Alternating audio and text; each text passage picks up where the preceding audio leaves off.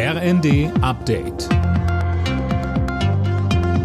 Stündlich neu. Auf den Punkt informiert.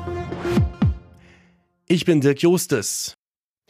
Wegen des Streiks der Lokführergewerkschaft GDL rechnet der ADAC mit vollen Straßen. Vor allem im Berufsverkehr dürfte es eng werden, weil viele Reisende und Pendler aufs Auto umsteigen. Die Streiks im Personenverkehr bei der Deutschen Bahn sollen bis Montagabend gehen. Detlef Neuss vom Fahrgastverband ProBahn sagte uns. Auch Fahrgäste sind Arbeitnehmer, die zur Arbeit müssen und der Fahrgast ist nicht Tarifpartner. Er ist der Leidtragende, ohne selber aktiv etwas gegen diese Streitigkeiten unter den Tarifpartnern tun zu können. Und da sollte man jetzt auch von Seiten der Politik mal Appelle schicken, dass man sich da doch auf eine Schlichtung einigt. Unterdessen hat die Deutsche Bahn einen Einigungsvorschlag der GDL abgelehnt. Das berichten mehrere Medien. Die Gewerkschaft wiederhole nur altbekannte Forderungen, heißt es von dem Konzern. Die GDL hatte unter anderem eine schrittweise Arbeitszeitverkürzung auf 35 Stunden im Zeitraum 2025 bis 2028 vorgeschlagen.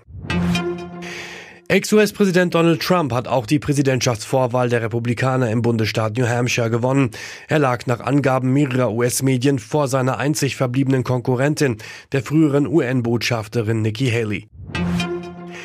Deutschland mischt wieder im Rennen um die Oscars mit. Schauspielerin Sandra Hüller ist für ihre Rolle in Anatomie eines Falls nominiert.